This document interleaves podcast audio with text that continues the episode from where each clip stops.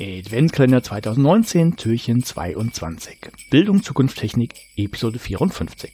Schöne Apps, Speechify.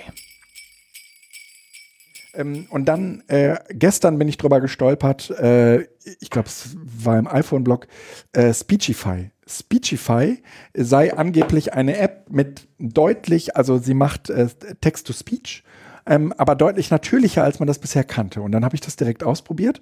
Ähm, bei mir ist es ja meistens irgendwie so, dass ich auf dem Weg zur Arbeit oder von der Arbeit nach Hause äh, irgendwie Dinge höre und das mache ich im Moment vor allen Dingen mit, ähm, mit Audible, indem ich mir äh, irgendwie Bücher anhöre oder äh, indem ich Podcasts höre. Äh, aber Speechify gibt dir halt die Möglichkeit, äh, wirklich, das funktioniert wirklich ganz gut, dass ich auch meine Texte, die ich bei Digo in der ähm, so. ähm, Have to Read, äh, also in der Read Later Liste habe, ähm, dass ich die mit Speechify mir anhören kann und damit sozusagen auch Texte abarbeiten kann. Und äh, das funktioniert wirklich gut, weil es äh, eben mit dieser David bist du übrigens wieder großartig. Hm? Du bist da, also ähm, Siri ist ja auch schon nicht schlecht, aber du bist damit, wenn du jetzt, ich lese hier gerade, du kannst auch einfach ein Buch abfotografieren, der macht OCR und liest es dir vor. Damit bist du auch wieder auf der Ebene ähm, Handicap. Mhm.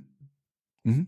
Schülerinnen und Schüler, die Probleme haben Klar. zu lesen, die sich Ja. darüber, und zwar unabhängig von der Ja. Äh, Bereitstellung des Lehrers des Textes als digitales Version, sodass du das in Genau. iBook vorlesen kannst, Genau. hier das machen kannst. Ja. Speechify, das ist auch nicht schlecht. Und, und Speechify ähm, ist äh, auch für Leute, sagen wir mal, die ungern lesen und sich aber gerne was vorlesen lassen und so mitlesen wollen. Ja, ne? da, dafür ist es auch toll. Ne? Klar.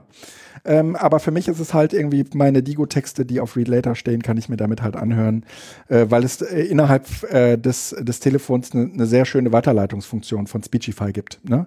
Also es, es geht halt irgendwie in diesen Weiterleitungsdings rein und dann kannst du das von, von, von jedem beliebigen Ort aus, kannst du dir die Dinge nach Speechify einlesen und das Mhm. dir da vorlesen lassen. Und dann macht Speechify auch folgendes, es highlightet immer die Worte, die es gerade liest. Ja gut, das tut äh, Siri auch. Okay. Also von daher ist die Technik wahrscheinlich dahinter ähnlich, aber die haben eine andere Stimme, ja.